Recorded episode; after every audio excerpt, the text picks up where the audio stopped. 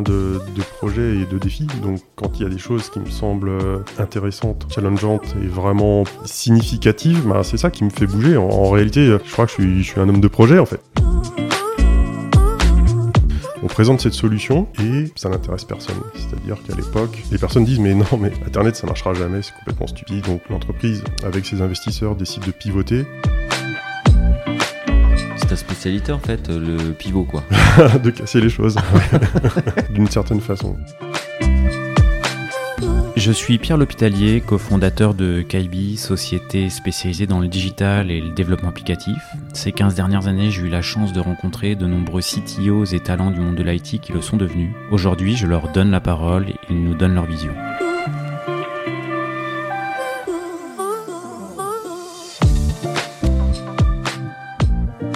Eh bien, aujourd'hui, je suis en compagnie de Ludovic euh, Bailly, qui est CTO et co-founder de Perfect Stay. Euh, merci Ludovic euh, bah, d'être venu jusqu'à nous. Bah, merci Pierre pour l'invitation et bravo pour ce podcast. Bah, merci, ça, fait assez plaisir de, se recroiser. On, la dernière fois qu'on s'est vu, c'était je, pense il y a 7 ans, 7-8 ans, euh, tu étais sur la fin des cotours, euh, enfin la fin, le, bah, la, vente slash rachat de, de, l'aventure EcoTour. Absolument. On s'était fait un, un, à l'époque et je me rends compte que bah, l'avant Eco, EcoTour, je connais un petit peu, on y reviendra, mais euh, l'avant EcoTour et l'après, et eh bah, je bah, je sais pas trop.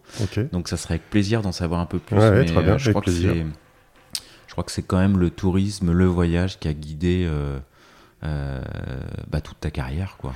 Absolument, absolument. Et je dirais aussi le, online, puisque mon ah, premier job, Travel Price, c'était déjà euh, agence euh, online. Donc je n'ai vécu que du digital, malgré, on va dire, ma seniorité dans, dans, dans l'industrie. Donc Premier job, Travel Price. Premier job, c'était pas encore Travel Price, c'était les, les, mêmes personnes que, que Travel Price, mais c'était à l'époque pas dans le voyage, donc c'était une petite web agency, création de sites euh, internet statiques. Donc moi j'ai fait un, stage chez eux pour euh, apporter le côté développement, base de données, euh, construire des pages dynamiques. Et, c'est comme ça que j'ai réalisé pour eux le, un site pour un club de foot à Strasbourg. Donc création des, des, joueurs de foot, des matchs, des rencontres, pour pouvoir avoir un site où en temps réel, enfin en temps réel, match après match, on puisse voir l'évolution de bah, de l'équipe et de, des résultats pour, pour, les, fans du, les fans du club. Ouais, donc là, c'est pas encore tout à fait le voyage. C'est pas encore euh, complètement le voyage. Dans, dans un des cofondateurs de cette, de cette société, euh, qui lui était déjà par sa famille dans, dans le voyage, et, et, et, en fait, ils se font un parallèle en disant Mais regarde, aux États-Unis, ils vendent des billets d'avion sur Internet. Nous, on sait déjà faire des, paiements en, ligne. Pourquoi on ferait pas la même chose en France? Et c'est comme ça que cette société s'est spécialisée dans, dans, le voyage. Et, donc, au, tout début, euh, pour accéder aux inventaires des compagnies aériennes, il n'y avait pas la technologie dont on dispose aujourd'hui. Donc les, les réseaux, c'était du X25, il n'y avait pas de TCP/IP, il n'y avait pas toutes ces choses-là. donc euh, obligé d'installer bah, des réseaux particuliers, du hardware particulier pour pouvoir déjà se, se connecter comme un terminal d'agent de réservation euh, dans une agence de voyage traditionnelle. Tu vois, elle a un petit terminal, euh, et elle tape ses, commandes au clavier pour euh, faire des recherches de vol et, des réservations. Et donc nous, ce qui a été construit à l'époque, c'est un, agent, un robot qui tape les mêmes commandes que celles d'un agent de, réservation.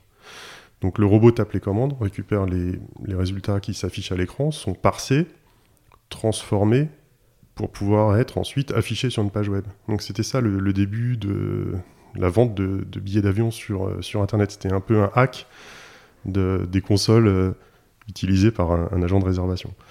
Donc, donc, donc il fallait quand même apprendre le, métier d'agent de, de, voyage, quelles sont les commandes tapées pour pouvoir obtenir les, résultats des vols, puis ensuite les mettre en forme, les combiner, euh, créer un tunnel de réservation et, procéder à, à, la réservation. Donc ça c'était le début de de, cette entreprise euh, avec un, objectif, c'est d'aller voir les agences de voyage de quartier en leur disant bah, regardez, c'est super, maintenant vous allez pouvoir fonctionner 24 heures sur 24, euh, vendre vos billets d'avion à vos clients euh, de, façon automatique et, sans intervention de votre part.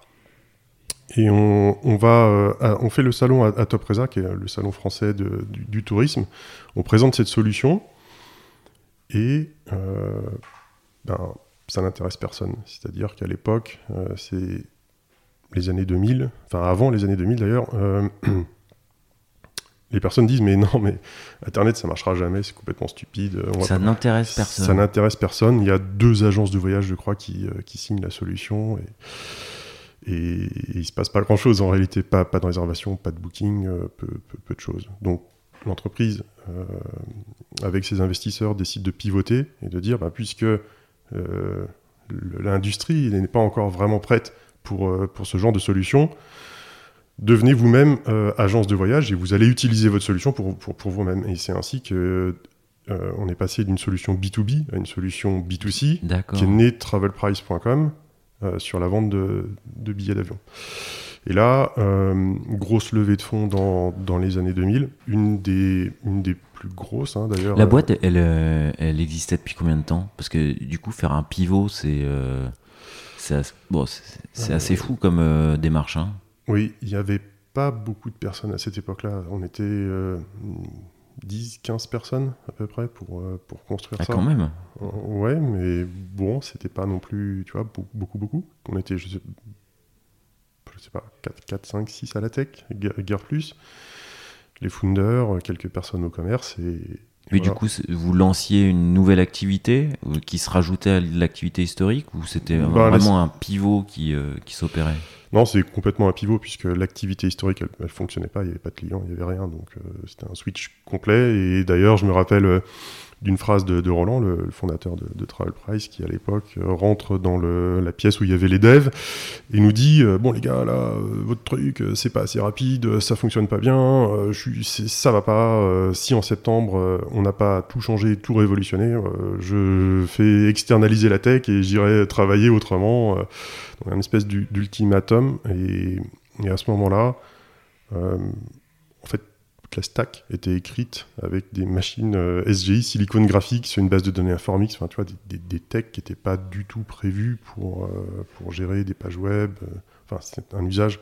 Chaque page, l'état de la page était dans, dans, la base de données. Donc ça ne pouvait pas scaler, ça ne pouvait pas monter en charge. C'était une architecture un peu étrange, on va dire. en tout cas, du, de l'époque, il faut remettre ça dans le contexte où il n'y avait pas les serveurs d'application, euh, il n'y avait pas toutes les technos euh, dont on dispose au jour d'aujourd'hui. En fait, les choix de techno étaient assez, assez, limités. assez, limités, assez restreints. Et limitants, quoi. Et carrément limitants. Et, donc, face à ce, à, ce problème, euh, en fait, moi, j'ai réécrit complètement bah, la partie web, user interface, en démarrant un projet en Java. Et à l'époque, Java, tu vois, ça, ça venait tout juste de, démarrer. Hein. ça sortait des applets de Netscape pour être mis côté, côté serveur euh, sur des machines Linux. Il y avait déjà des premiers, euh, des premiers runtime. Et donc j'ai recodé ça et ça a réglé tous les problèmes de, performance avec un usage de base de données beaucoup plus, beaucoup, plus raisonnable. Et, et avec un copain d'école à l'époque, euh, lui a écrit la partie métier c'est-à-dire euh, accès au système de réservation. Donc ça, c'était codé en C. Lui, il l'a écrit en C++. On s'est mis un protocole de communication binaire entre les deux parce que, bah, à nouveau, pas, pas, pas, pas d'XML, pas de JSON, euh, rien, tu vois, en termes de, enfin, du, du Corba à l'époque, ce genre de, genre de choses pour pouvoir euh, faire communiquer des systèmes distribués.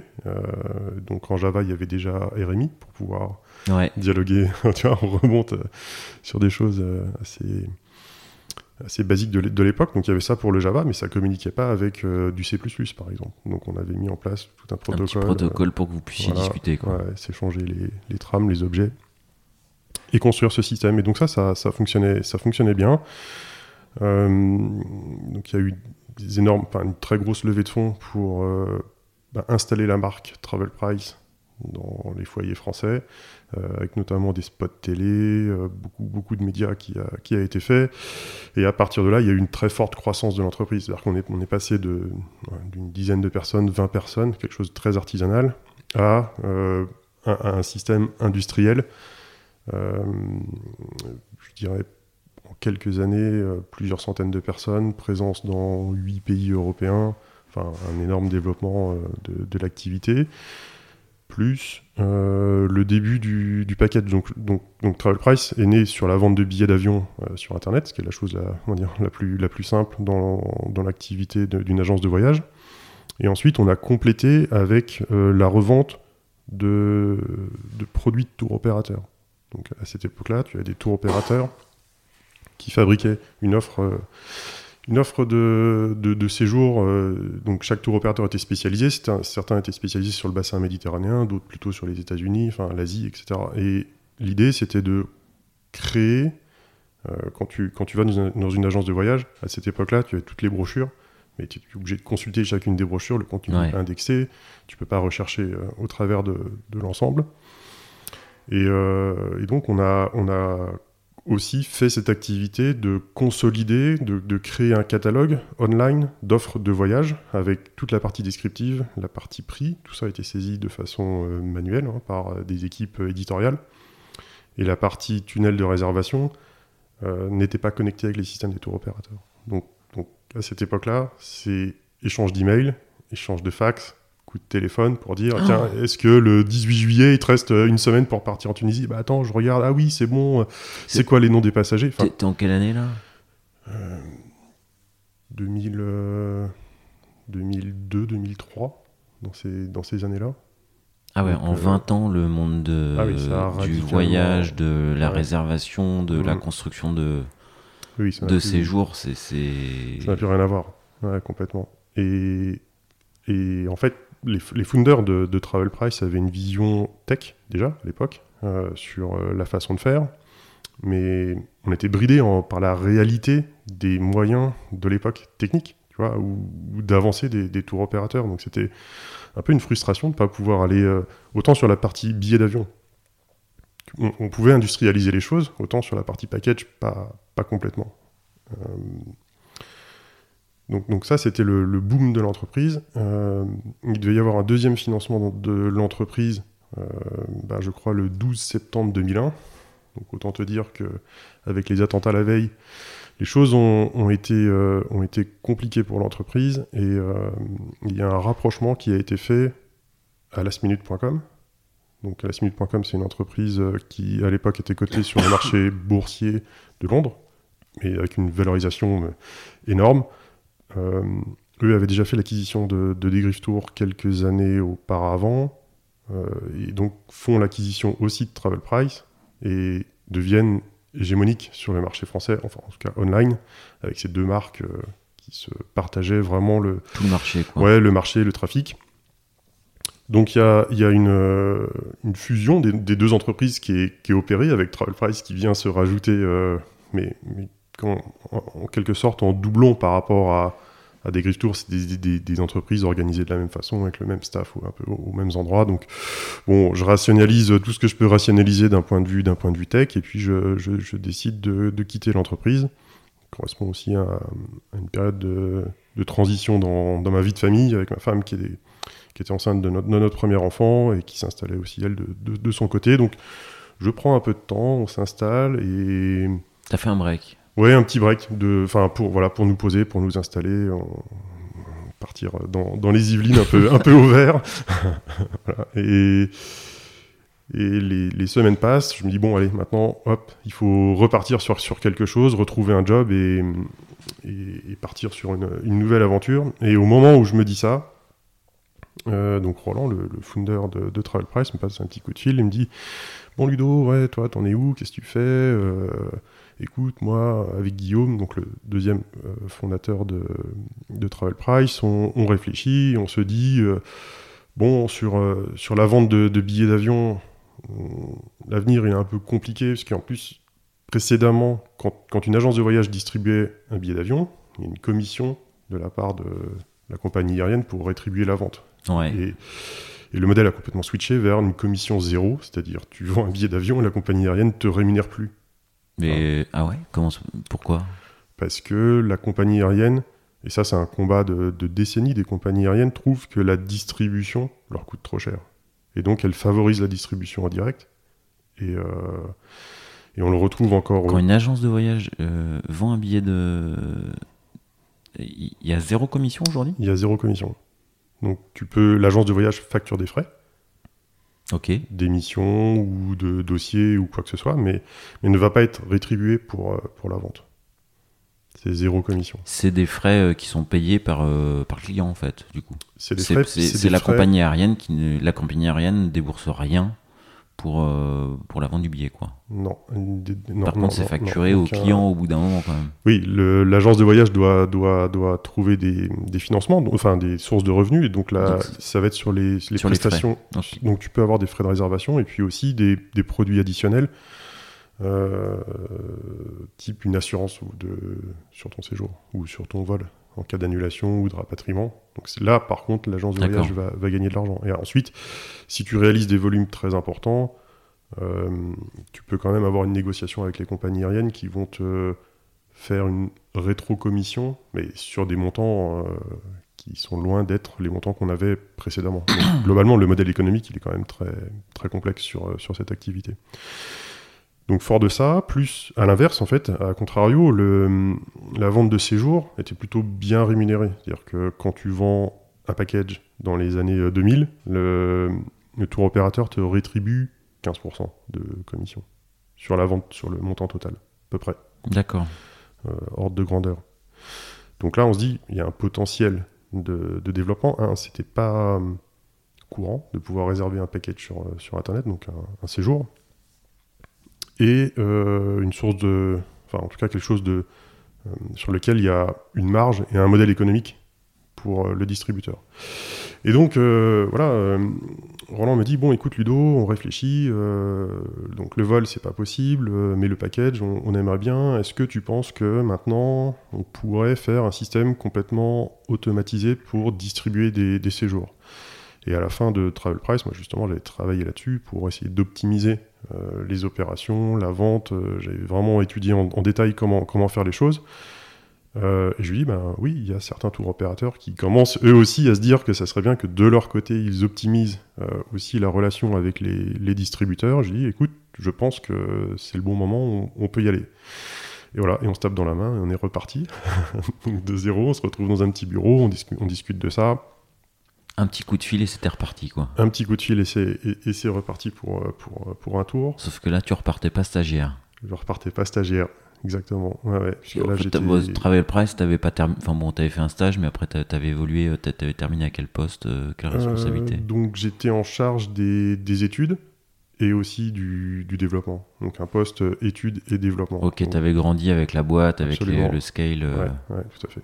Ok, et donc là tu redémarres EcoTour, mais cette fois-ci. Euh... 2-0. 2-0, feuille blanche. Feuille, blanche, exactement. Euh, donc d'un point de vue technique avec, avec Guillaume, donc tous les deux, euh, lui plus sur la partie euh, design, front, moi sur la partie back.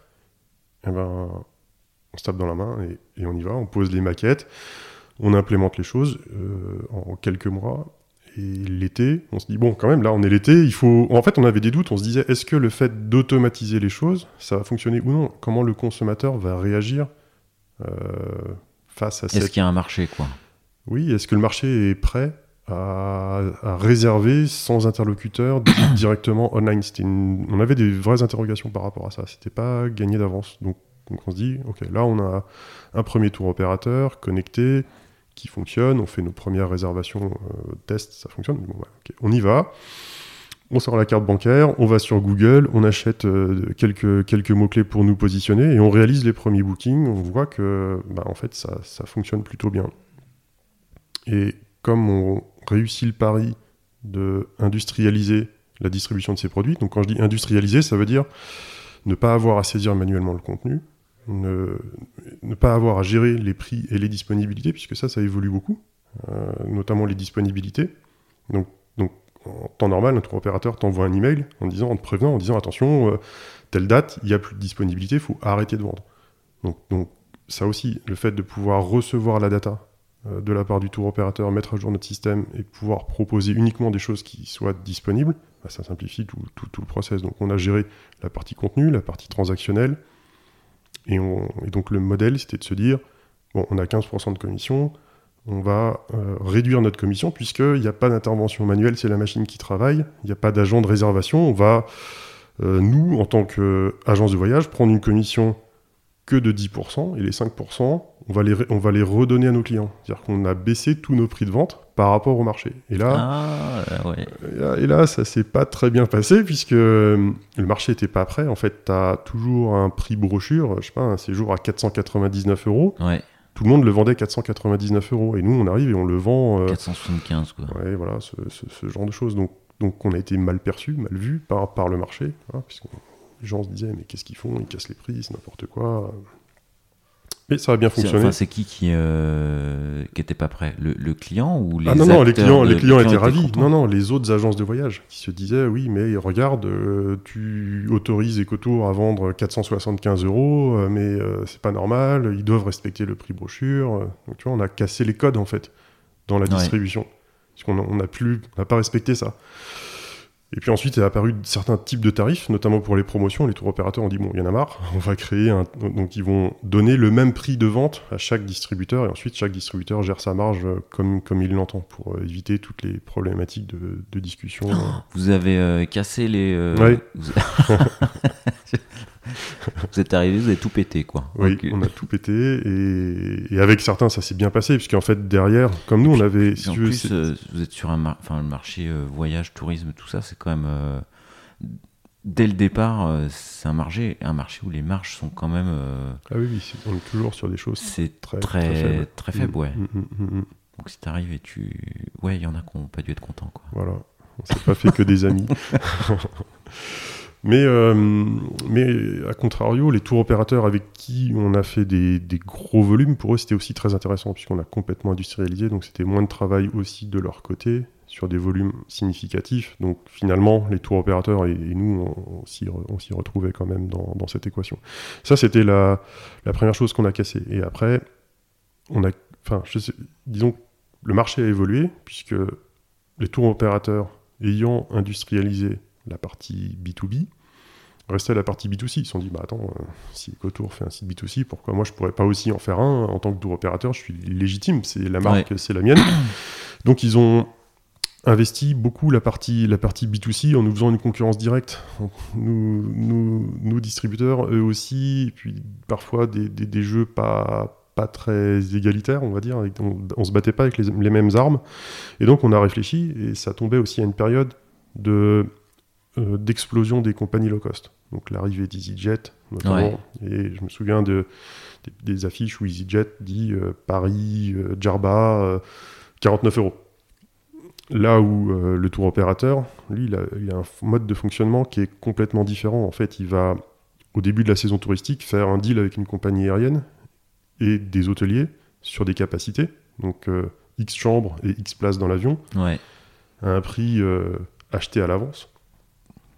Là où euh, la compagnie low cost, elle est complètement en yield, elle va réguler ses prix euh, un peu, enfin, en fonction de, de, la demande temps réel. Donc il y a eu là une rupture entre le tour opérateur très statique et les compagnies low cost qui arrivent et qui voilà, cassent le code aussi sur la partie aérienne. Et là, on se dit, mais finalement, est-ce qu'on pourrait pas. est-ce qu'on pourrait pas venir péter un bah autre Est-ce, est-ce qu'on peut pas, nous, devenir tour opérateur en allant chercher un inventaire aérien qui est celui des compagnies low cost et euh, prendre, enfin, sourcer des, des, hôtels à destination nous-mêmes. Bon, on dit, bah, ok, banco, on y va, on est parti. on repart pour, euh, pour coder un premier proto avec quelques compagnies aériennes low cost. Donc, donc l'accès aux compagnies aériennes low cost, lui aussi, il n'était pas simple à cette époque, puisqu'il n'y avait pas d'API, euh, pas distribué par les canaux traditionnels de distribution, puisque eux, c'était distribution directe. Venez réserver en direct sur notre site internet. Donc, on a développé des robots euh, des scrappers pour aller chercher la data euh, chez EasyJet, chez Transavia, enfin toutes ces compagnies low cost, euh, créer des robots pour pouvoir réserver, obtenir les prix et combiner ça avec des une, une réservation d'hôtel. Exactement, aller chercher des inventaires hôtels. Et on a combiné tout ça. On a mélangé avec notre catalogue. Et de suite, il y a eu une appétence des clients, mais incroyable. C'est-à-dire qu'en 18 mois, on a shifté complètement l'activité. On est passé d'une activité de tour opérating, enfin de distribution de tour opérateurs classique. C'est ta spécialité en fait, le pivot quoi. de casser les choses.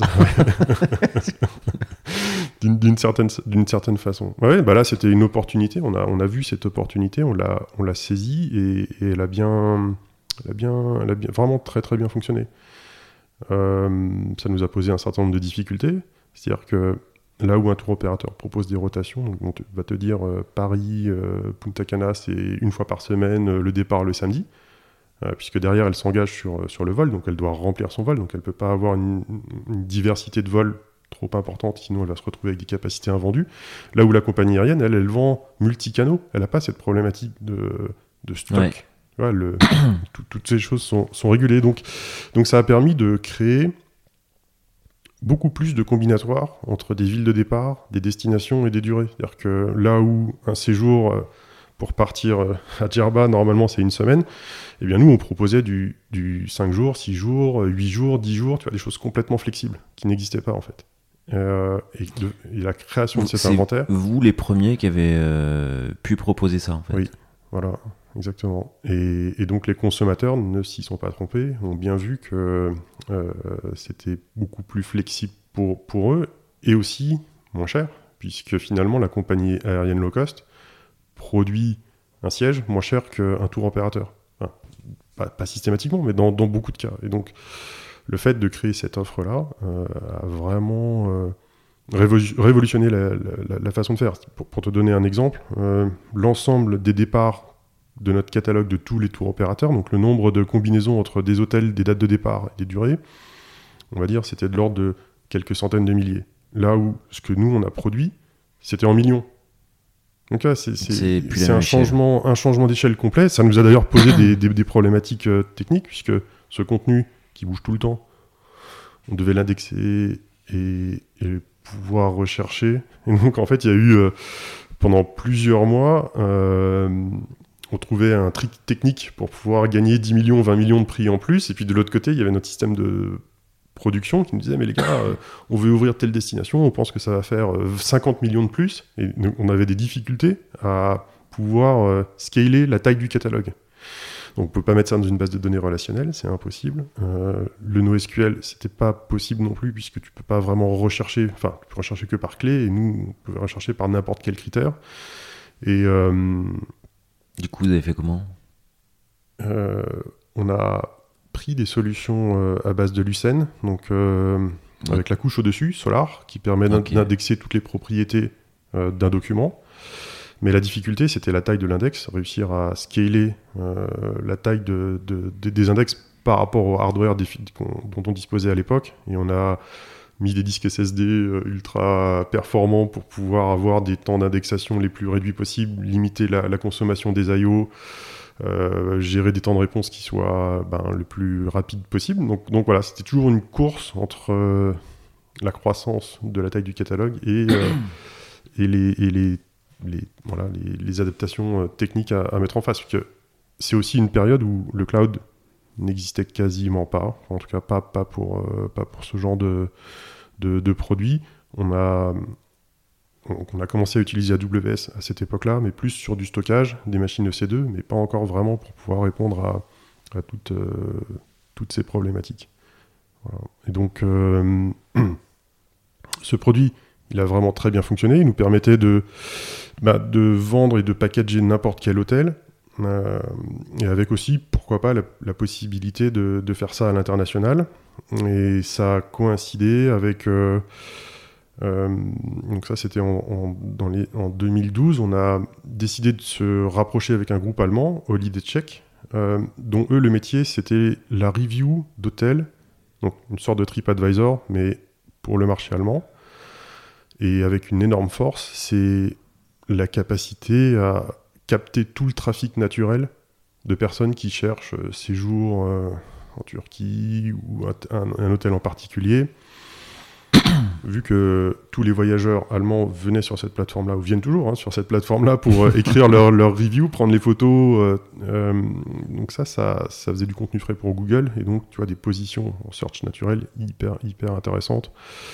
Et qui dit search euh, naturel dit pas de coût d'acquisition et donc une rentabilité à la fin euh, vraiment bien plus importante. Bah, beaucoup plus voilà bien plus importante que, que nous distributeurs qui n'avions pas vraiment euh, travaillé ce, sujet du, du, SEO. Et donc on s'est associé avec, enfin eux ont pris la majorité du capital d'EcoTour pour déployer leur solution en France et aussi la monétiser. C'est-à-dire que d'un côté, tu as la partie Holiday Check pour aller capter les, les, reviews sur, sur les voyages. Mais c'est bien, mais il faut monétiser. Donc pour monétiser, il faut aussi vendre, enfin pouvoir réserver les hôtels sur lesquels les notes ont été mises. Et donc c'est là où tu vois, il y avait une, fusion, enfin un intérêt commun. D'un côté, j'apporte du trafic, et de l'autre, cette capacité à le monétiser. Donc ça, c'était sur le sur le sur le papier. Bon, la réalité, elle était un peu plus un peu plus compliquée. Et je crois que c'est ça, c'est une vraie difficulté de réussir à scaler un business qui fonctionne dans un dans un pays en Europe et réussir à, à le scaler plus globalement. Donc ça, c'était leur plan. Euh, ils ont fait l'acquisition aussi d'agences de voyage euh, aux, Pays-Bas. Et, et, on était face à des difficultés, c'est-à-dire que eux, leurs produits, il était conçu de façon très, on va dire, empirique, pris par le, le, scale, mais pas pas conçu pour pouvoir être facilement déclinable sur les, autres marchés avec une plateforme qui soit ouverte. Et donc on a été confronté à, sur le papier c'est super, mais dans la réalité, des, euh, contraintes techniques. Des contraintes techniques, une nouvelle plateforme qui devait arriver, qui aurait permis euh, de, pouvoir scaler, qui n'est pas vraiment arrivée. Et donc, euh, ben, les, plans prévus initialement n'ont pas pu, pas pu vraiment s'exécuter. Et donc, on a, d'un commun accord, décidé de, de céder l'entreprise et dans ce processus de session, on va donc voir plusieurs euh, autres voyagistes potentiellement intéressés. Vous cédez euh, la partie qui restait de EcoTour ou, La totalité, c'est-à-dire que qui, qui enfin, c'est tout qui est, tout qui est c'est l'ensemble en fait. C'est Holiday Check qui décide finalement de se concentrer sur le marché allemand, enfin de rester sur son marché d'origine. D'accord. Et, donc eux cèdent leur participation, et nous, actionnaires d'EcoTour, on se dit, bah, de toute façon, le plan, il n'est pas celui auquel on, s'attendait, donc on va tous sortir de façon commune. Euh, et, on, fait donc... Ah, ça doit être... Euh, du, coup, à titre personnel, euh, ça n'a pas été un peu dur, du coup, de... parce que finalement, tu, tu, vous cédez EcoTour sur la base de bah, un peu un échec de, ce rapprochement avec Holiday quoi. Oui, oui, oui non, bah c'est sûr, c'est, c'est, pas des moments, pas des moments simples à vivre, surtout que la, session euh, se passe pas comme prévu, c'est-à-dire que on, trouve euh, un très gros player euh, intéressé, on, signe une lettre d'intention commune, et puis trois semaines après, ben, les acquéreurs nous disent finalement, on va pas faire l'acquisition. Et ça, ça nous a précipité dans une situation vraiment très compliquée, puisqu'on s'était projeté dans, dans, cette session-là. Et donc là, oui, en effet, ça a été, ça a été pas, pas, pas, pas, simple. Euh, et donc, on va voir les autres acquéreurs qu'on avait vus précédemment, et on décide de faire une session au groupe Caravelle Promo Vacances. Voilà comment les, les choses, comment les choses se, se sont passées. Dans ce processus de session-là, moi, je, réfléchissais à d'autres projets, je commençais à me projeter ailleurs, euh, et, au fil des discussions, euh, bah, en fait, euh, j'apprends que finalement, chez Caravelle, il y a une possibilité de, prendre la DSI du groupe. donc, ben, voilà, c'est une proposition. Donc là, ça se réfléchit quand même. Ça se réfléchit sérieusement, puisque on change de scale, c'est-à-dire on passe d'une entreprise d'une quarantaine de personnes à un groupe de 800 personnes. Donc, c'est plus du tout, euh, plus du tout la même chose. Quand, quand on écoute. EcoTour, ça a été au, plus fort 40-45 euh, salariés, c'est ça? Oui, oui, oui. C'est marrant parce que quand, euh, on quand on parlait, on se dit, vous avez pété le marché. Oui, oui, donc, entre guillemets, tu m'en voudras pas, mais une petite boîte de 40 personnes qui arrive et qui se tout, tout, la, tout, tout, le secteur du tourisme, d'un coup, ça a dû faire drôle. Quoi. on, a, l'impression que vous êtes plus grand. Quoi, tu vois bah, en fait, oui, ça c'était un de nos points forts, c'est d'avoir une équipe tech très, très bien, enfin, avec une grosse capacité à délivrer et, euh, et à pouvoir euh, s'adapter, construire de, de nouveaux produits très, très rapidement. Donc on avait une très forte agilité. Et, et je pense que ça nous a créé des, aussi des soucis quand on est arrivé chez, chez Promo Vacances, puisque, en fait, à l'inverse, donc, donc, tu vois, on était une 10-15 personnes à la tech chez, euh, chez, chez, chez EcoTour. Oh, c'est fou. Ah ouais, non, c'est assez incroyable. Ce que 15 mm-hmm. personnes ont pu faire pour, mm-hmm. sur un secteur entier. Quoi. Ouais, ouais, ouais. Et, et à l'inverse, chez Promo Vacances, donc as, tu as une équipe tech de 100 personnes. Donc tu, tu vois, le, le, rapport est pas du tout le même. Et, et quand eux nous ont vu. Enfin, il y, y, a eu plusieurs périodes. Il y a eu déjà, quand on a fait la, la première étape qui était la connectivité avec les tours opérateurs. Déjà ça, ça, n'existait pas. Et, donc ça, a forcément entraîné les autres players à vouloir faire la même chose. Euh, et ensuite, sur cette partie de tour opérateur dynamique, euh, là aussi, si tu veux, on a appris par le passé que ben, les équipes de promo vacances se sont fait un peu secouer en disant non mais les gars, euh, il y a 15 mecs à côté qui réussissent à faire le truc, nous on est 100, mais qu'est-ce, qu'est-ce, que vous faites? Et en fait, quand on est arrivé, on a compris qu'il ben, les, il y avait une équipe qui s'est construite pour, pour, développer cette partie dynamique, et ils ont travaillé euh, mais vraiment énormément pour rattraper ce retard, mais aussi dans un environnement plus gros, plus complexe que celui d'EcoTour. Donc tu vois, EcoTour, finalement, t'es, t'es 15, mais t'as toute la latitude pour faire la décision. Elle est immédiate, tu vois, il n'y a pas de... Il n'y a, pas, de legacy, il n'y a pas d'inertie, alors que quand tu es dans un groupe comme celui de, de, promo vacances, bah, mine de rien, tu as, un système existant à faire tourner, les choses sont, l'architecture est, pas simple et tu dois shifter complètement vers quelque chose de nouveau. Donc, donc, donc c'était pas simple, pas simple pour les équipes et du coup aussi, l'intégration du staff Ecotour au sein de, de, Caravelle, c'était une culture euh, à intégrer. C'était une culture à intégrer et puis euh, une défiance naturelle, tu vois, des équipes euh, promo vacances, alors que c'est eux qui rachètent. Ils sont dans une posture un peu de, de méfiance par rapport à l'acquisition. Tu avais, conscience de cette difficulté-là avant de prendre le. Enfin, tu l'anticipais? Tu, tu, la connaissais? Tu... Alors, donc j'avais fait plusieurs euh, journées chez, chez Promo Vacances pour voir un peu euh, leur système d'information, la façon dont les choses euh, fonctionnaient. On, nous avait présenté le système, donc ça, j'en je, je, avais conscience, j'avais confiance. Oui, des difficultés, des difficultés, puisque c'était un peu un choc des, des deux mondes. D'un côté, quelque chose, un système simple, et de l'autre côté, un système quand même assez, assez complexe. Et et des équipes qui ont œuvré pendant des mois et des mois et des mois et des mois pour réussir à obtenir une certaine euh, stabilité dans, dans la plateforme. Et, tu vois, quand, toutes les équipes ont œuvré pour atteindre un résultat et que toi tu arrives en challengeant en disant ben, on va peut-être casser les choses, tu vois, enfin casser, pas casser justement, mais quand tu as, as, le système de, de tour opérateur dynamique qui est celui d'EcoTour qui est plus avancé d'un point de vue technique et fonctionnel que celui que Caravelle a développé, et qu'à un moment donné, tu dois prendre la décision de se dire, bah, je viens d'acheter euh, EcoTour notamment pour, pour, sa tech, qu'est-ce que je fais, tu vois? Et ça, euh, les équipes chez Promo Vacances avaient commencé à anticiper en se disant comment on va pouvoir faire les choses, mais avec un plan pour euh, conserver leur système, bien sûr, et pas, pas intégrer un système tiers. Et on a dû arbitrer ça. donc c'est le, DG de l'entreprise qui a réunit tout le monde dans son bureau en disant bon alors les gars qu'est-ce qu'on fait? Mais quelque part le l'histoire malheureusement elle était un peu un peu écrite, un peu écrite voilà à l'avance. Donc on a la décision c'était de dire on va prendre tous les fonctionnalités le savoir-faire les principes tous les avantages qu'on a pu développer chez EcoTour et on va les implémenter dans la plateforme Promo Vacances.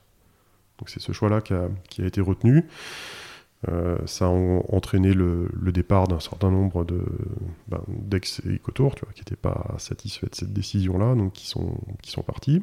Et pour les autres, eh bien, je les ai, euh, j'ai fait tout mon possible pour les accompagner et les positionner dans des postes euh, qui soient à la hauteur de, de, leur niveau et de ce que eux attendaient de, de, la fusion, puisque c'était aussi une opportunité, une opportunité pour eux d'être dans une tech plus grande, de prendre des postes à plus plus haute responsabilité, avec aussi du management plus, plus important.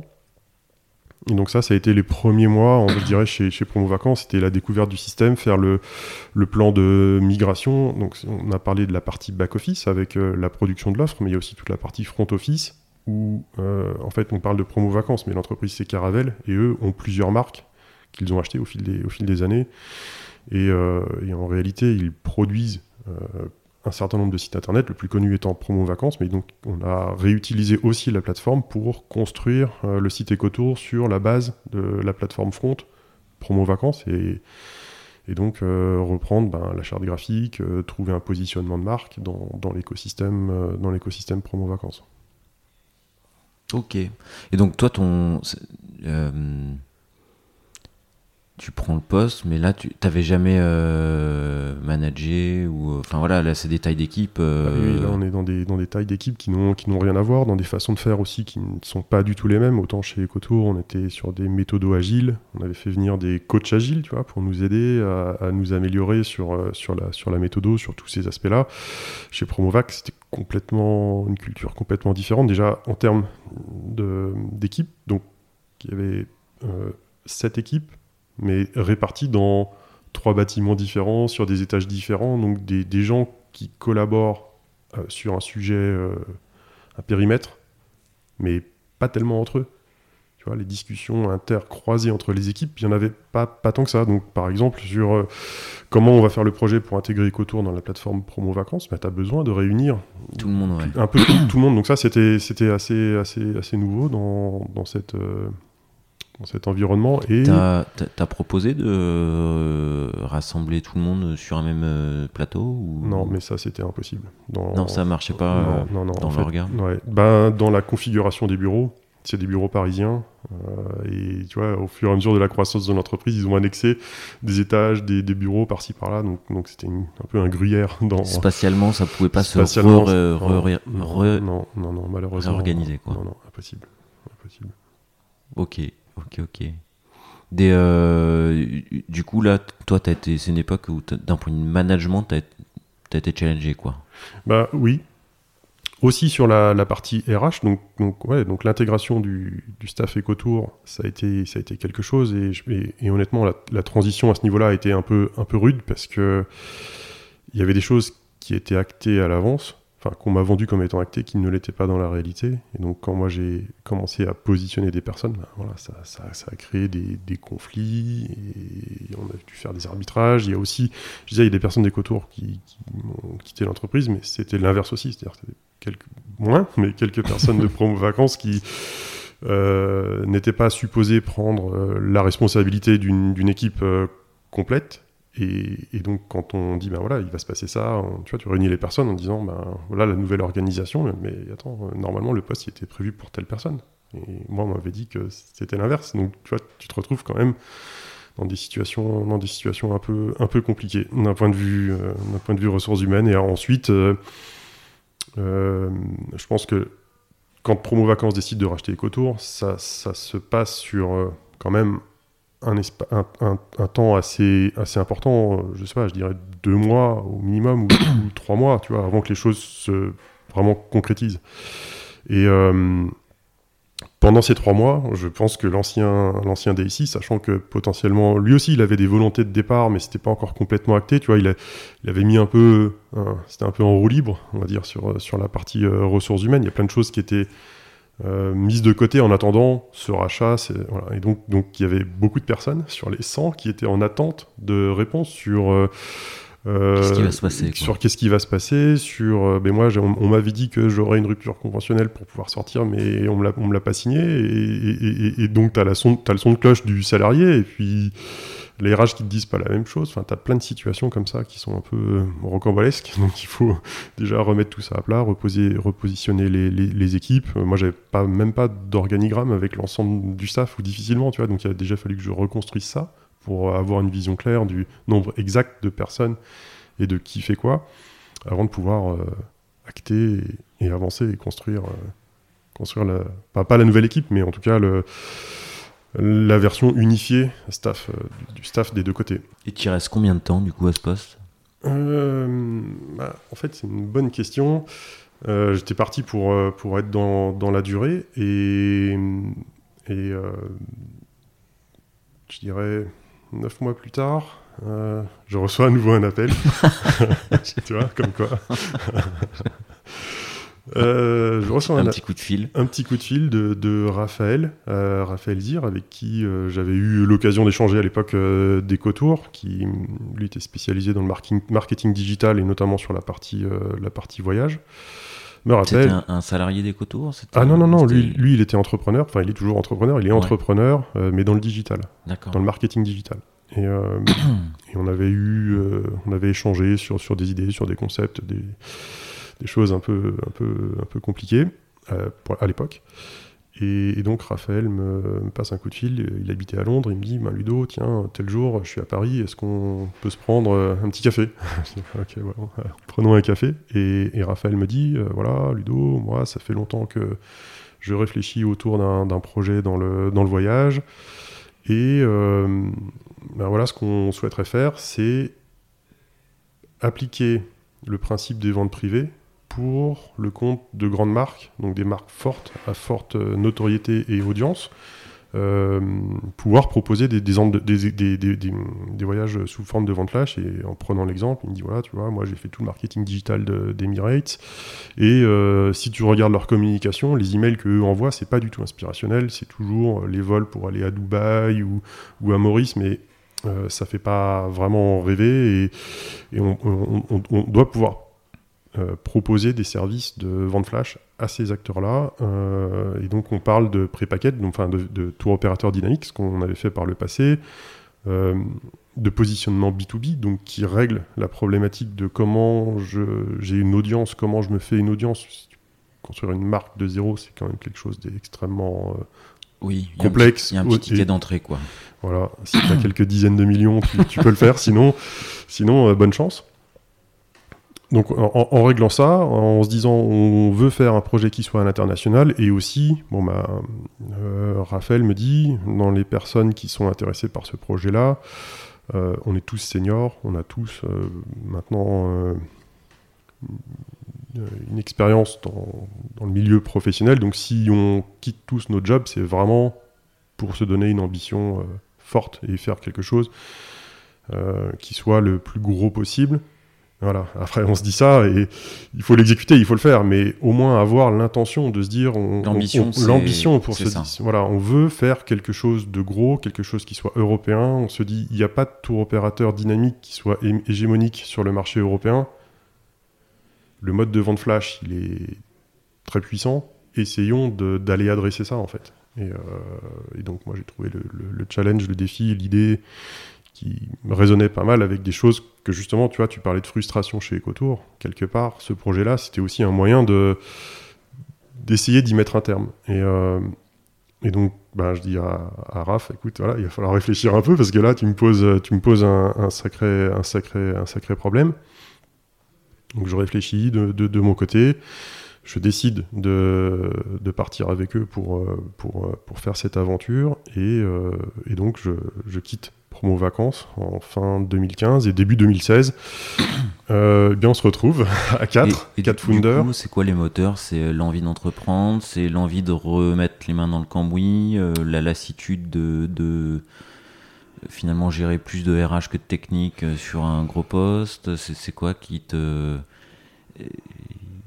qui te décide à quitter un, beau poste, belle responsabilité pour te remettre en risque sur un, bah, sur un projet comme ça bah, En fait, moi, je crois que je suis, je suis quelqu'un de, de, projet et de défi. Donc, quand il y a des choses qui me semblent euh, intéressantes, euh, challengeantes et vraiment, quand, vraiment significatives, bah, c'est ça qui, qui, me fait bouger. En, réalité, euh, je crois que je suis, je suis, un homme de projet en fait. Donc euh, si, t'aimes bien les péter des trucs quoi. Euh, bah, s'il y a des opportunités, des, des, des, ouais, des, des défis tech à, à faire, voilà, ça, ça, ça, j'aime bien. Et construire de zéro quelque chose, tu vois, faire sortir de terre un, un, produit, voilà, c'est des choses qui, qui pour moi sont presque naturelles. J'ai toujours fait ça en fait. on, on, est, on, est, on, est, on est revenu à l'époque Travel Price, mais même avant Travel Price, tu vois, quand, quand j'étais étudiant, ou même dans mes stages, j'ai toujours fait énormément de, projets, construire des choses de, zéro. Donc, voilà, j'aime en fait ça, en fait, construire, euh, construire des choses.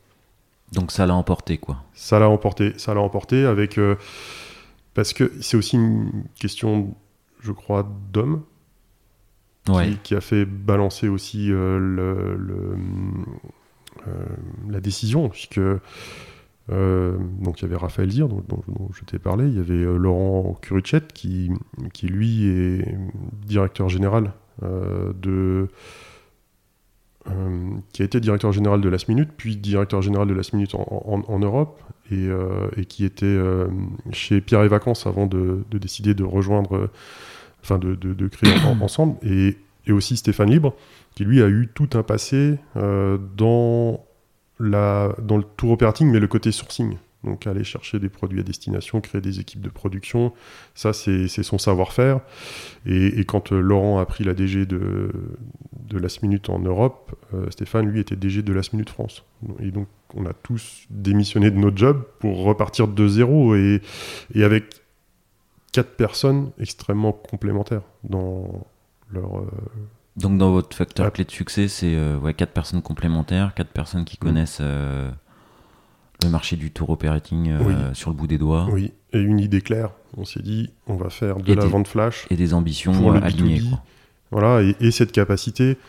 Parce que quand on se dit, on va discuter avec Emirates, ok, c'est sympa de se dire ça, mais réussir à le faire, c'est complexe en réalité. Et, donc moi, je c'est pas du tout ma, mes, savoir-faire. En revanche, euh, ben, ceux de Laurent ou, de Raphaël, euh, eux ont cette capacité à aller euh, monter des deals. Et en fait, l'histoire de Perfectstay, donc on, se retrouve chez Laurent dans, son garage, et c'est pas une blague, à se dire comment on va construire ce produit-là. Donc on positionne les maquettes, on, travaille avec une petite agence créa pour nous aider, nous aider à conceptualiser les choses. Et puis Laurent et Raph partent à Dubaï voir Emirates en leur disant on a un truc à vous montrer, regardez les gars. Donc ils partent à Dubaï, ça se passe super bien, euh, ouais c'est génial, ouais il faut absolument qu'on le fasse, ouais, c'est super, euh, super super, mais euh, ça se concrétise pas. Donc on a la chance d'être mis en relation avec Benoît et Raville de, de, la direction du, de l'innovation à l'époque chez Air France qui connaissait un peu de, tu vois, de notoriété, nous quatre, euh, il nous dit ah bah ouais c'est super les gars ce que vous faites euh, ah mais c'est bien ah bah ouais ce serait super qu'on fasse ça pour Air France euh, bah on y va. Voilà tu vois quasiment très rapidement en fait. Donc, donc, donc nous on a passé un an à construire le produit. Donc toute l'année 2016 ça a été une année où on a construit le produit. On est parti de, zéro. Et dans cette construction du produit on a fait aussi des choix enfin on a fait des choix importants au départ de Perfect. Déjà on a d'un commun accord, décidé de pouvoir investir jusqu'à 1 million d'euros au capital de, l'entreprise. Et sur cette somme de durer le plus longtemps possible avant d'aller chercher des financements externes pour créer le plus de valeur possible avant d'être dilué. Et, euh, et, donc, on a du... C'est fort comme choix, ça. Hein oui, c'est des choix qui sont vraiment très forts. Et, et là aussi, il faut une vision claire sur la façon de, de où est-ce que tu veux euh, faire la différence dans un premier temps. Et nous, la différence, on a voulu la faire sur l'expérience utilisateur, la partie notamment mobile, et euh, d'un point de vue tech, ça s'est traduit par, en 2016, le choix de partir sur une stack en React. Donc tu vois, c'était très très très novateur à, cette époque-là. Il y avait vraiment... Ouais, React, ça démarrait. Ouais, React, ça démarrait. Redux, c'était même pas sorti, je, ou à peine ou tout juste, tu vois. L'écosystème, il était vraiment naissant, mais cette capacité à pouvoir faire des, des, sites internet qui se ressemblent plus à une application que vraiment à un site où tu cliques, tu reloads quasiment la page en, entier. Ça, c'était d'un point de vue expérience très, très important et aussi en termes de performance d'affichage, la façon de naviguer, euh, ça nous a permis de faire des choses qui n'existaient pas sur le marché en fait. Donc quand on a euh, on va reprendre les choses dans l'ordre. Donc, on, donc, il y avait deux choses. Il y avait un React, deux euh, déployer sur le cloud de façon massive pour pouvoir avoir une architecture qui soit scalable sans coûter non plus trop, trop d'argent. Et sur la partie purement construction de l'offre, on, on a fait le tour en fait des, éditeurs de solutions pour tour operating, marché français, UK, un peu partout. On décide de partir avec une tech anglaise sur la partie back office et, et donc de se concentrer sur refabriquer une offre dynamique, comme on avait pu faire par le passé. Et en fait, cette offre dynamique, on a été copié aussi chez, chez Last Minute. Quand eux ont fait, on, pris, enfin, on, travaillait pour avoir cette solution de, tour opérateur dynamique, ça a eu le même effet que chez EcoTour, c'est-à-dire que ça, a complètement cannibalisé les tours opérateurs traditionnels. Donc on a on a dû refaire notre solution. Et donc ça, c'est moi, je m'y suis, je m'y suis collé. j'ai ressorti euh, mon, éditeur et, en Go, j'ai donc j'ai posé toute la stack pour construire cette offre-là, créer les API pour pouvoir euh, rechercher, réserver. Et ça aussi, c'était un, élément assez clé, c'est de pouvoir se reposer sur un back-office tiers, ouvert, avec le plus d'API possible, pour que nous, on puisse avoir la flexibilité de construire le produit qu'on souhaite. Et euh, l'ouverture, elle était même assez, assez, assez importante, puisque on, a réussi à avoir un accès SQL à la base, pour pouvoir extraire la donnée, la, mettre en forme comme on voulait nous, et pouvoir continuer à se concentrer que sur la partie euh, tour opérateur dynamique et front, sans avoir tout le reste à, implémenter, qui est extrêmement lourd en fait. Donc, donc tu vois, le choix là, il a été de se dire, ok, prenons, ce qui prenons tout, ce qui existe sur le marché et ne construisons que notre différenciation, nous, en interne. Et, finalement, sur ce fameux million d'euros, notre première, enfin, la principale difficulté, je dirais, au départ, c'était de trouver des produits. Puisque on part de rien, on fait zéro booking et on va voir des hôtels en leur disant hey, les gars, regardez, on va faire euh, des ventes flash, on va envoyer beaucoup de trafic sur vos offres et ça va être super, on va exposer, donc mettez-nous un, super, enfin proposez-nous un super tarif. Et, euh, et nous on va l'exposer de façon massive. Sauf que c'est faux, puisqu'on n'a on pas de trafic à l'époque. donc tu vois, donc, donc ça, ça a, été, ça a été complexe. On a eu pendant pendant longtemps, en fait, ça a été compliqué d'avoir un, catalogue suffisamment important, puisque on est en vente flash, les produits durent 15 jours. Donc tous les 15 jours, tu te remets en question. En fait, tu repars de la feuille blanche sur la, création de ton offre. Donc ça, ça a été, ça a été complexe. Donc on a euh, étoffé les équipes de production pour pouvoir euh, avoir un, site au global qui soit fonctionnel. Et donc on arrive à créer ça fin 2016. Début 2017, on a donc ce premier client Air France, et on met en route euh, la collection Air France. Euh, Air France nous dit bon bah nous on a X millions d'abonnés dans notre base, on va envoyer un email à nos abonnés en leur disant bah voilà c'est super, regardez maintenant nouveau service la collection Air France, des ventes flash, moins 70% pour des, séjours, des séjours exceptionnels. Ils shootent la newsletter, dans les trois minutes qui, suivent, qui suivent bah, en fait, notre système back-office qui prend vraiment les devis commence à surchauffer. Donc, heureusement, on, avait déployé ça sur AWS, donc on change la, taille de l'instance. On remet ça en route. Euh, Laurent avait euh, Benoît de l'autre côté avec tout le staff euh, Air France en disant mais qu'est-ce qui se passe? Pourquoi votre truc euh, il fonctionne pas? Tu vois, le doute qui s'installe quelque part chez Air France en disant mais attends là ça se trouve les mecs c'est des rigolos, euh, ils m'ont promis, un, ils m'ont promis un truc mais mais ça marche pas. Bon bref, on, change la taille de l'instance, on accepte le trafic, tout va bien. Et, à partir de là, ça a été game changer, puisque à partir du moment où on a shooté cette newsletter, les choses se sont accélérées. Les bookings, là, pour le coup, ont commencé à tomber de façon, de façon significative. 500 000 euros la première semaine. Voilà.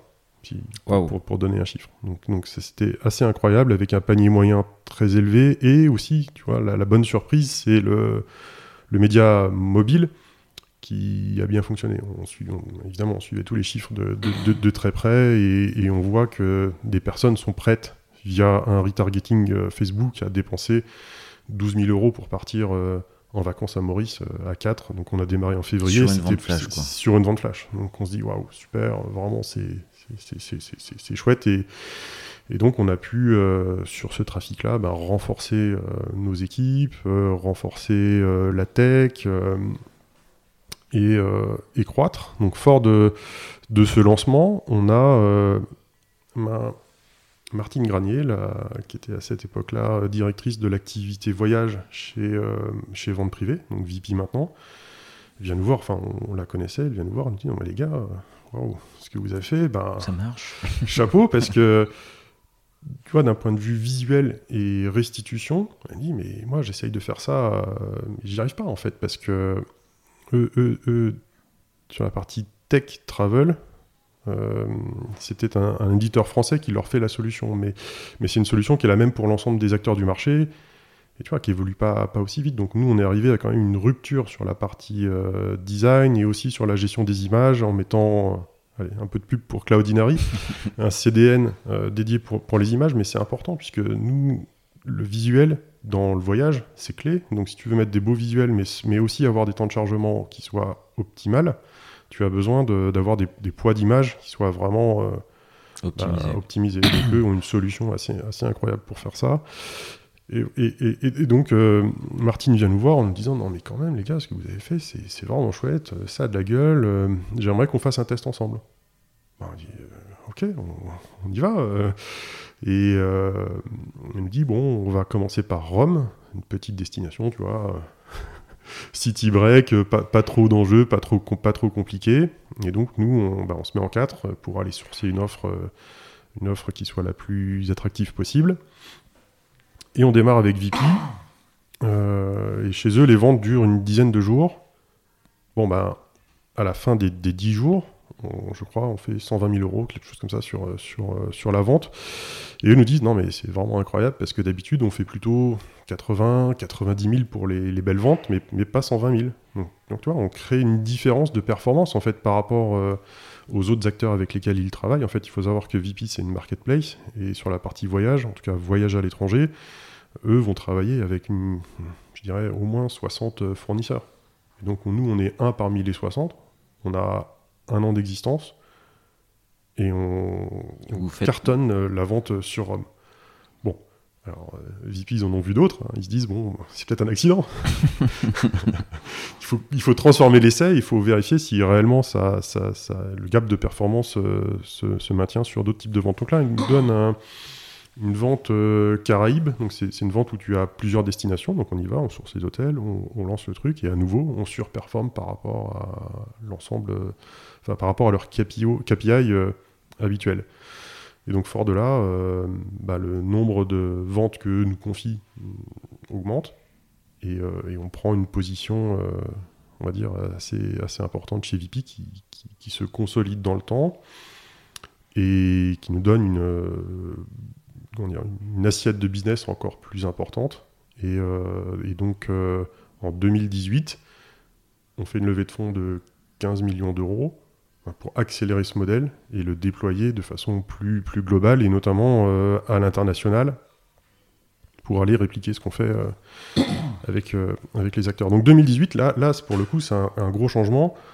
Euh, puisque côté tech, jusqu'en juin 2018, on n'était que deux. Donc il y avait euh, Titi, notre développeur euh, senior front, et puis moi sur la partie back, et, rien d'autre en fait. Tu vois, tous les donc pendant deux ans, ouais, t'étais. au four et au moulin sur, sur tous les sujets. tu vois, je me, à cette époque-là, je prenais le, le Transilien pour venir, pour venir à Paris. on va dire dans les 40 minutes de trajet à l'aller le matin et, et, au retour le soir, c'était des, des moments où j'étais seul, le casque sur les oreilles, avec euh, toujours un, petit challenge d'un truc à coder. Je me dis, bah voilà, t'as 40 minutes devant toi, il euh, y a telle problématique à régler, bah, voilà, t'as 40 minutes, il faut régler le truc. Et donc, euh, bah, j'étais dans le train avec mon éditeur, en train de coder en Golang, tu vois, pendant que pendant, pendant, pendant, le transport. Donc, enfin, je dirais, c'est une période. Pourquoi, pourquoi, le choix de Golang, du coup? Ah oui, alors c'est une bonne, une bonne question. En fait, bon, j'avais envie de voir aussi d'autres choses. Donc la stack Java, euh, j'avais fait un peu le tour de ça. Et puis ça me semblait pas forcément super bien adapté pour, pour, la partie cloud. Euh, donc il y avait deux choix, ce choix de Golang ou le choix de Node.js. Euh, et j'ai fait un POC avec les deux technos. Et j'ai vite vu que Node.js n'était pas fait pour moi pas typé, euh, notamment pas, pas, pas, typé, et puis tout, toute cette partie asynchrone, je trouve que ça, c'est pas, je sais pas, c'est pas, pas c'était pas assez. Ça t'allait pas, quoi. Ouais, ça m'allait pas, ça me convenait pas, c'était pas assez carré pour, euh, pour moi, pour, euh, pour la partie back. Et à l'inverse, je fais les tests en Go, extrêmement performant, facile à déployer, c'est un binaire, tu le prends et, il se déploie tout seul, tu vois, t'as pas cette complexité d'embarquer des libs, tout un tas de trucs, c'est juste un exécutable.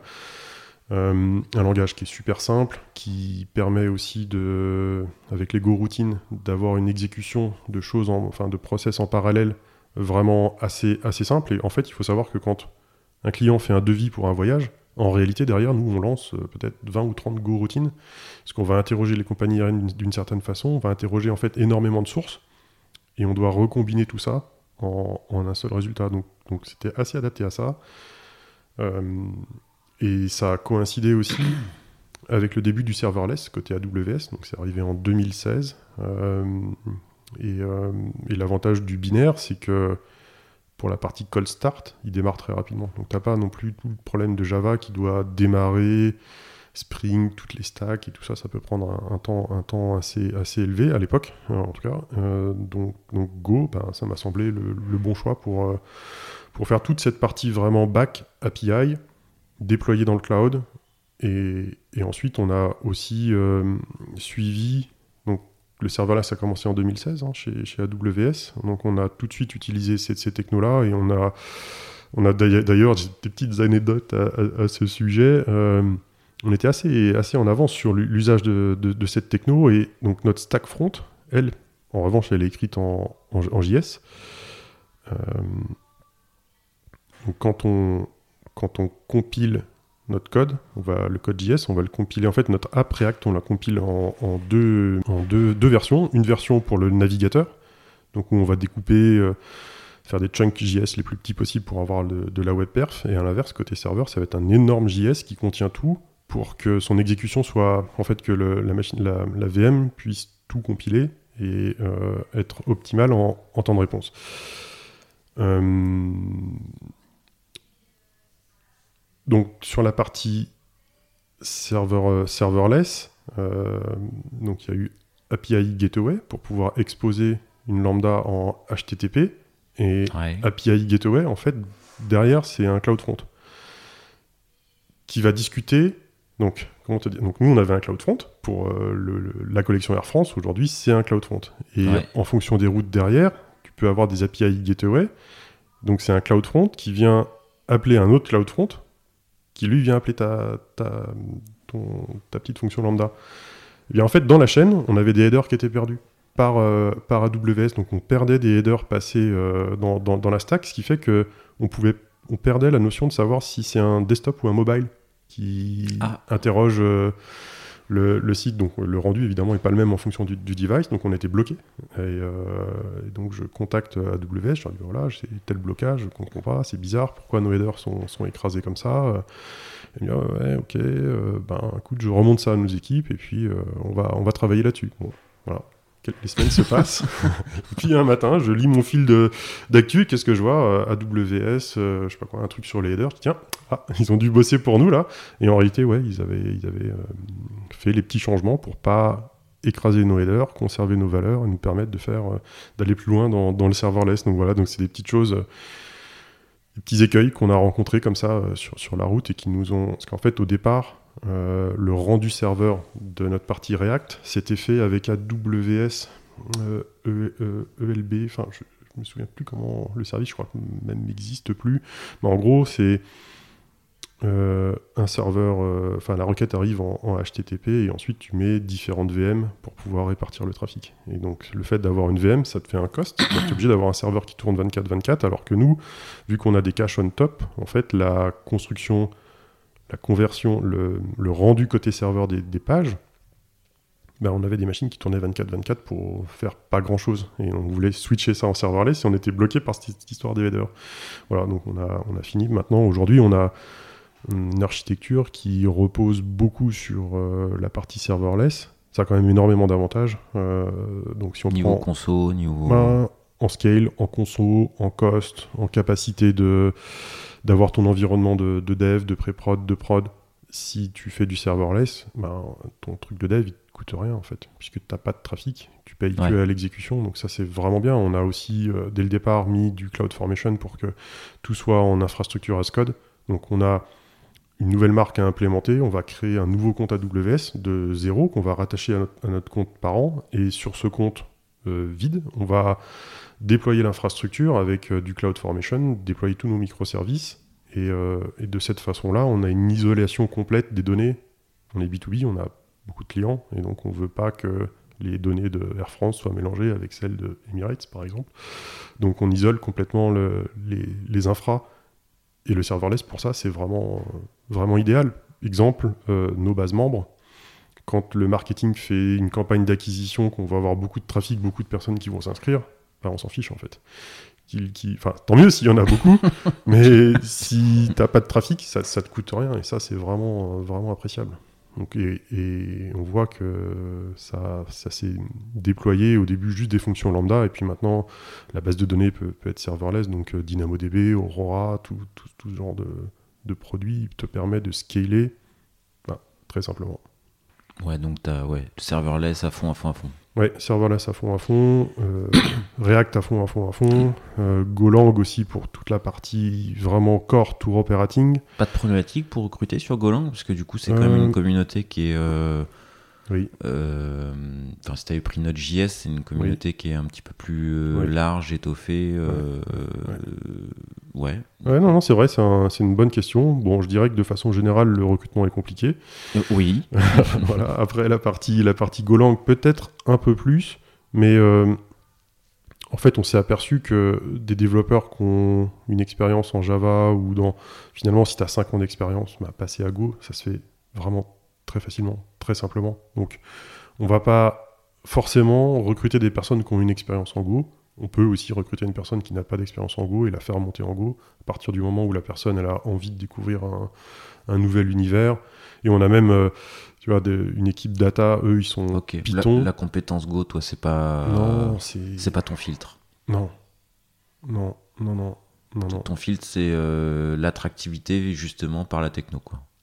Oui, c'est le profil avant les... et la motivation. exactement, avant, avant les compétences et aussi la façon de, bah, de réfléchir. En fait, euh, on a dû, au cours de l'histoire de Perfectstay, donc les premiers recrutements, c'est en fait des personnes avec qui on avait monté, enfin construit la, tech aussi chez, chez EcoTour, qui ont décidé euh, de rejoindre quand nous on a postulé, enfin on a lancé des offres d'emploi pour bah, des rôles d'engineering manager, eux ont décidé de, postuler, de venir et de, prendre les jobs. Donc c'est des gens euh, que je connaissais de totale confiance, avec qui on, a travaillé pendant presque dix ans ensemble. Et euh, donc ça c'était le premier, premier cercle. Ensuite on a dû recruter des personnes, euh, bien sûr, qu'on ne connaissait pas. et au fur et à mesure des, des, mois et des années, on a, en fait, je me suis quand même forgé un peu une conviction, c'est rien ne vaut un bon test technique.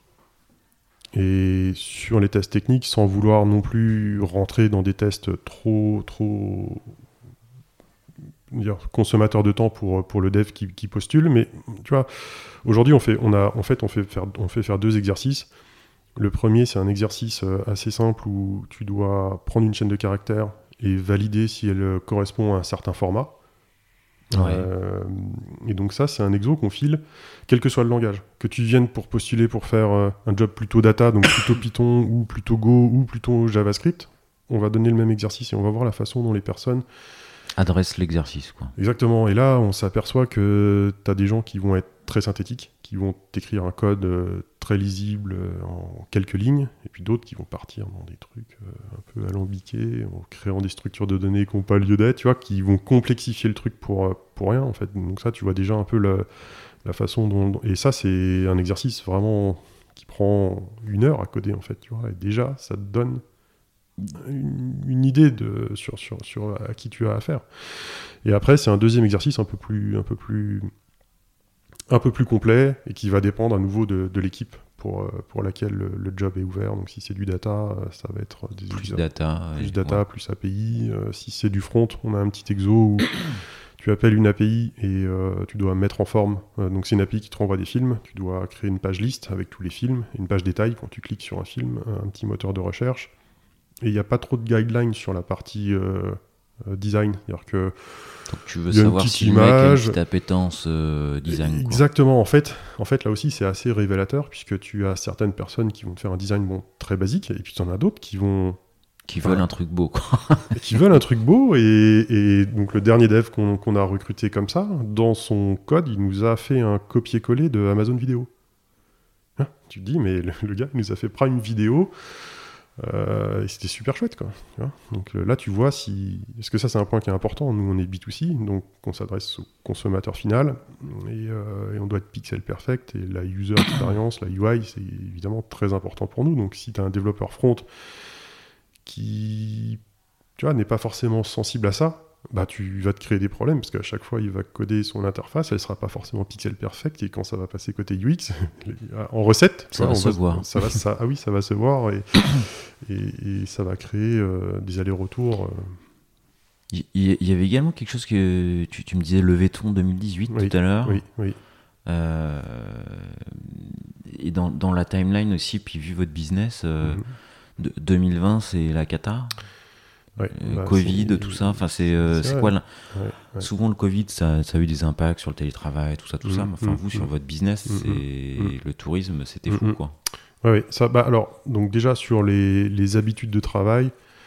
Enfin, bah, en fait, chez, chez, chez Perfectstay, on a on n'avait pas de desktop, tout le monde avait un ordi, un ordi portable, donc et tout le monde était déjà mobile et on avait déjà cette culture de, de bouger euh, et de pas forcément être tous au même endroit avec, avec des ordis, etc. Donc on y était un peu préparé. On n'a pas eu cette problématique de on peut pas bosser parce qu'on n'a pas de quoi bosser. Donc ça, heureusement, on n'a pas eu ça. En revanche, euh, en revanche, évidemment, là, ça a été très très très compliqué puisque 2019, euh, on était sur une dynamique de croissance très forte. Euh, on anticipait en 2020 aussi une croissance. Enfin, les premiers mois, janvier, février 2020, étaient exceptionnels d'un point de vue d'un point de vue activité. Et quand tu dois manager une équipe, une, entreprise qui est en forte croissance comme ça, tu anticipes le staff pour le business à venir. C'est-à-dire, parce que si le business arrive et que tu n'as pas le staff pour l'exécuter, tu ne peux pas faire ta croissance. Et donc, donc, nous, on était dans une dynamique de croissance. Donc, en ayant déjà recruté les personnes pour faire le business de 2020, et mars 2020, on avait euh, préparé notre nouvelle levée de fonds euh, voilà, on était en mars, on voit le virus arriver en Italie, on se dit, hmm, il y a quand même peu de raisons que ça. Vous avez levé en mars 2020 du coup Non, on n'est pas sorti du tout. En fait, notre deck était prêt, euh, tout était prêt, on avait les premiers rendez-vous chez les fonds et on a tout Vous annulé. Avez tout stoppé quoi. On a tout stoppé, on a tout arrêté. Et ensuite, on s'est fait. Il y a eu plusieurs phases en fait dans, dans cette crise. La première, c'était bah, la fermeture des aéroports, tout simplement. Euh, qui s'est faite de façon progressive avec deux impacts. Le premier, c'est qu'on avait des clients partout dans le monde. On est tour opérateur, on est responsable de nos clients, on doit les rapatrier, on doit ah. faire en sorte qu'ils reviennent en France. Donc déjà, il faut les contacter, ce qui est pas, on a leur numéro de téléphone, on a, tout ça, mais c'est pas forcément simple de prendre contact avec tous nos clients partout dans le monde. Donc on doit tous les, les contacter pour eux réserver des billets, trouver des solutions de retour. Avec parfois, on se dit c'est bon, ils vont pouvoir rentrer dans 48 heures, mais dans les 48 heures, T'as un autre aéroport qui s'est fermé, donc le vol qui était prévu peut oh. Ah, le merdier. Un, cauchemar opérationnel pour faire revenir tout le monde, première étape. Et ensuite, ben, se dire, euh, là, on ne sait pas combien de temps cette affaire elle va durer. Et donc, on est obligé aussi d'annuler les gens qui devaient partir. donc, donc, rapatrier tout le monde, annuler les gens qui devaient partir, et annuler les gens qui doivent partir, ben, en fait, dans, le voyage, on a, tout automatisé pour prendre des réservations, mais rien pour euh, annuler euh, at scale. Tu vois, nous, on était en croissance, on était sur des sujets de croissance, pas des, sur des sujets euh, d'optimisation de process opérationnels jusqu'à, je dirais, fine-tuner l'annulation, qui est en réalité un process extrêmement compliqué, qui dépend de énormément de facteurs. Sur, sur un package, quand tu as plein de prestations c'est vraiment, enfin, on a fait le diagramme et le nombre de cas possibles, il est, vraiment très important. Donc là, moi, à cette époque-là, j'avais la Covid, donc j'étais vraiment HS et je ne pouvais pas trop euh, être impliqué dans, le, dans bah, la, toute, toute, première étape, mais par la suite, euh, quand tu te retrouves avec des milliers de réservations annulées auprès d'EasyJet et que normalement le process d'annulation c'est il faut envoyer un email à la compagnie aérienne pour lui demander l'annulation ou remplir un formulaire. Parce que ce qui s'est passé, c'est que les compagnies aériennes, quand elles, ont vu que le process allait, allait se complexifier, elles ont aussi changé leur, euh, les règles du jeu. C'est-à-dire, normalement, un vol qui n'est pas opéré, il t'est remboursé ouais. en tant que consommateur. Sauf que là, les compagnies, elles se sont dit, oula, mais on ne sait pas ce qui va se passer, donc on va arrêter de rembourser les, clients. Donc, le process qui normalement est simple est devenu manuel. Il faut les remplir des documents, mais des trucs invraisemblables. Enfin, tout a été fait pour ralentir, ralentir les, demandes de, de, remboursement. Donc nous, on a dû développer des robots pour aller euh, faire le travail, se connecter sur les formulaires, remplir les formulaires, euh, valider les formulaires, pour, pour, pour euh, exécuter les demandes de, remboursement et récupérer l'argent pour, que nous, on puisse rembourser les, les, clients. Donc ça, ça a été vraiment super compliqué de, de traquer parce que tu fais une demande auprès de la compagnie aérienne, il faut t'assurer que l'argent revienne. Puis ensuite, les compagnies aériennes ont changé. Elles ont dit ah bah, on va vous faire un avoir valable sur une prochaine réservation. Donc il faut suivre les avoirs, consommer les avoirs. Et puis tu n'as pas une compagnie aérienne qui fait le même process qu'une autre. Donc à chaque fois, euh, tu dois t'adapter et t'adapter dans le temps, puisque une compagnie, pendant une période de temps, avait appliqué certaines conditions. La période suivante, c'en est d'autres. Enfin, ça a été euh, vraiment, vraiment, vraiment un à la fois difficile de, gérer ça. Donc on a dû développer des outils pour euh, faire des traitements en masse de, dossiers, euh, changer complètement notre, façon de faire. Et puis au fil du temps, on a réussi à écluser tout ça, mais grâce à un travail euh, extraordinaire de, toutes nos équipes, tu vois, que ce soit bien sûr euh, les, équipes opérationnelles, les équipes métiers, les, personnes qui travaillaient à la prod se sont mis à faire des opérations, donc on a dû changer complètement, complètement notre,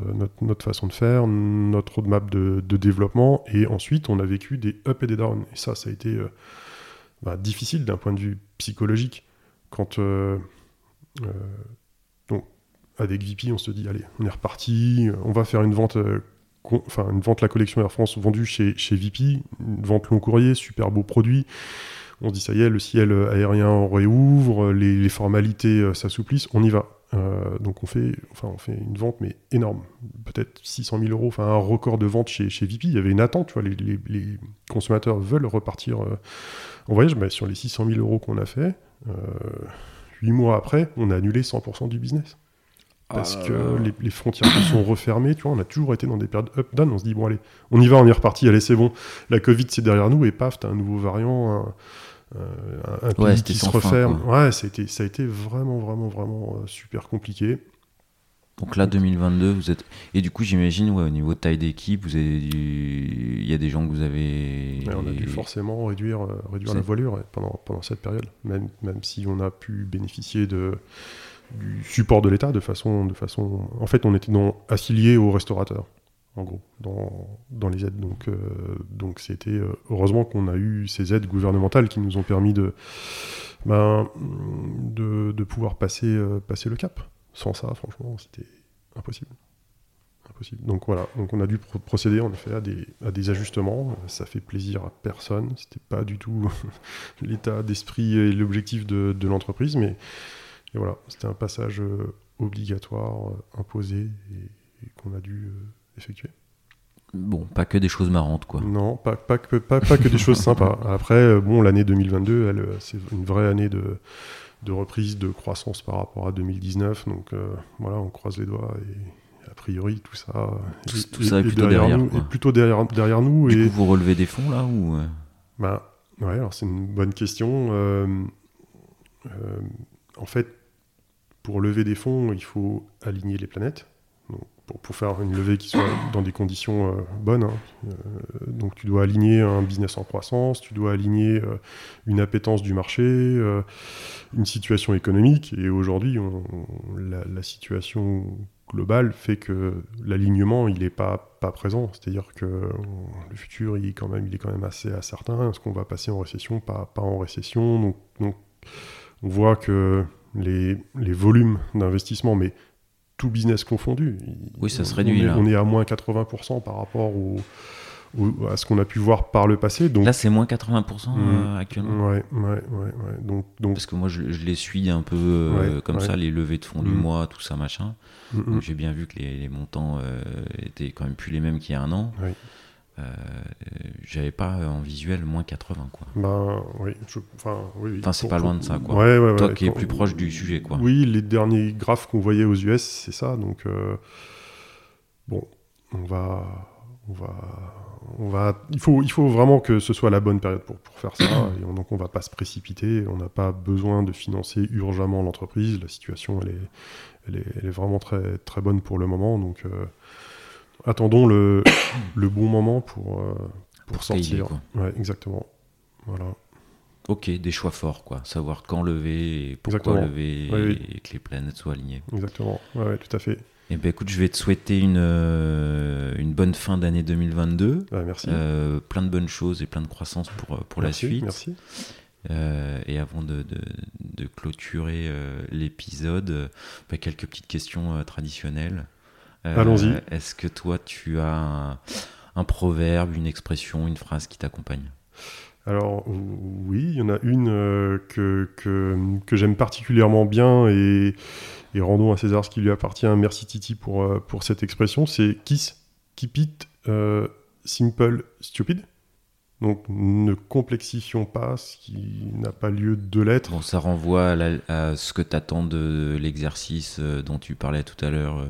Oui, c'est un peu ça. Quelque chose de, dans, dans le simple et pas trop alambiqué. Exactement, dans le code, mais aussi dans le fonctionnel pas aller trop loin sur euh, nos user interface pour gérer des petits cas exceptionnels qui vont te faire faire du code. Et le code derrière, il faut l'écrire, il faut le maintenir, il faut le tester. Et donc, euh, s'il n'y a pas lieu, ne le faisons pas. Donc, kiss, kiss, kiss. Voilà, kiss, kiss, kiss. Et puis, peut-être plus sur un aspect euh, recrutement. Pour moi, c'est s'il y a un doute, il n'y a pas de doute.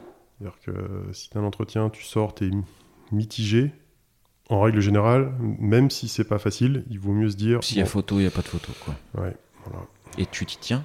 Parce que pas, pas, toujours, euh, et, pas toujours, et quand on ne s'y tient pas, eh bien, en règle générale, on, regrette. Statistiquement, on regrette. voilà, c'est ça. ok. Est-ce que tu, euh, tu as un surnom? Euh, alors, ou donc, tes surnoms Donc moi je m'appelle euh, Ludovic, mon prénom, et je sens que ça va se finir en Ludo. Du ça se finit en Ludo, et ce qui est assez rigolo, c'est que ça va dépendre de l'interlocuteur, du contexte. Donc quand des personnes m'appellent Ludo, et si un jour elles viennent, ces mêmes personnes viennent me voir en me disant Ludovic, il y a un problème. c'est qu'il y a quelque chose qui va pas. Donc euh, une forme de vouvoiement ou de tutoiement dans, dans, dans le prénom, et donc c'est assez, assez rigolo en fait de voir comment les gens utilisent l'un ou l'autre en fonction de ce mm. qu'ils ont demandé. Ouais, voilà. Ou dire. exactement. Euh, comment tu. Est-ce que, de par l'échange qu'on a eu là, tu, tu donnerais quoi comme titre à l'épisode? Hmm, C'est une bonne question. Euh, je dirais, je sais pas, voyage, euh, voyage au cœur de la tech? Ou quelque chose comme ça? Pas mal. Pas, mal, pas mal. Je t'aurais proposé 20 ans de voyage. oui, bien aussi quelque chose comme ça, quoi. Ouais, très bien. Avec voyage dans le titre. Ouais, voilà. Ouais, ouais. Je pense que ça, ça matche bien. Ça marche. Est-ce qu'il y a une question que je t'aurais pas posée et que tu aimerais que je te pose? Il y a des questions. Enfin, il y a une question que tu, tu, posais, je crois, par le passé, qui est de savoir euh, quelle est ta pire nuit blanche? Je... C'est vrai que sur les premiers épisodes, hein? c'était une petite question que... qui revenait. Ouais, ouais. Donc je trouve ça. Donc t'en as eu? Ouais, ouais, j'en ai eu plusieurs et il y en a qui sont, on va dire, euh, positives, d'autres négatives. si je donne un exemple de négatif, c'est les nuits dans les data centers à galérer avec ton, ton, ton, serveur là qui veut pas redémarrer parce que je sais pas quoi, il avait un uptime de 1000 jours et quand tu l'éteins, tu le rallumes, ça se passe pas comme prévu, que c'est une base de données et que tu vas y passer un temps infini pour euh, restaurer le, service. Donc ça, c'est plutôt les années... Euh, 2000, on va dire, c'est cette époque-là, avant, avant cloud. Et ça, c'est franchement, c'est quand tu la clim euh, dans le dos pendant des heures et des heures, et toi, tu sais pas combien de temps ton process il va prendre pour restaurer ton, disque. Ouais, ça, c'est vraiment des, nuits blanches de, galère. Et à l'inverse, euh, il y a des nuits blanches qui, sont, qui laissent des souvenirs assez, assez incroyables. Je pense notamment, bah, quand on a fait cette levée de fonds en juin 2018, on a fait une grosse fête. Euh, on a invité tous nos partenaires, tous nos clients, nos fournisseurs. Euh, donc on a commencé à faire la fête dans les bureaux, il était minuit, 1h du matin, on s'est dit bon on va pas arrêter comme ça, et notamment avec euh, l'équipe tech de, de, VP, on s'est retrouvé euh, à partir sur les grands boulevards et, et voilà, faire, faire la fête jusqu'à jusqu'au lever du, du, soleil. Et le lendemain, moi, j'avais des fournisseurs qui venaient, d'autres fournisseurs qui venaient de l'étranger pour, pour des sujets hyper, hyper sérieux. Donc voilà, un peu, un peu difficile le lendemain matin pour être euh, opérationnel à, à 9h30, 10h, mais c'est des, des, soirées. Dont Ils ont été reçus, euh, t'avais un gros smile Ouais, ouais, ouais. bah écoute, euh, j'ai fait, j'ai essayé de faire le bonne figure. Et non, mais voilà, donc ça, c'est des moments où quand on en rediscute avec VP, tu vois, même eux, ça les a, ça les a marqués. Donc ça, c'est des bons, des bonnes nuits blanches en fait, de, de de célébration en fait, des, tu vois, de savoir célébrer. Quoi. Ouais, je pense que c'est important sur des, des, faits comme ça. c'est c'est des moments fédérateurs en fait. Voilà, donc c'est chouette. Eh ben, on, on, va rester sur, euh, sur ce mot de célébrer. Ok, très bien. bah merci, euh, merci d'avoir participé. Bah, je t'en prie, avec plaisir. Merci à toi. Et euh, très bonne continuation à vous sur, bah, sur le business qui reprend, quoi. merci. Qui, qui, reprend depuis une petite année maintenant. Oui, exactement. Parfait. Salut, Ludovic. Allez, à bientôt.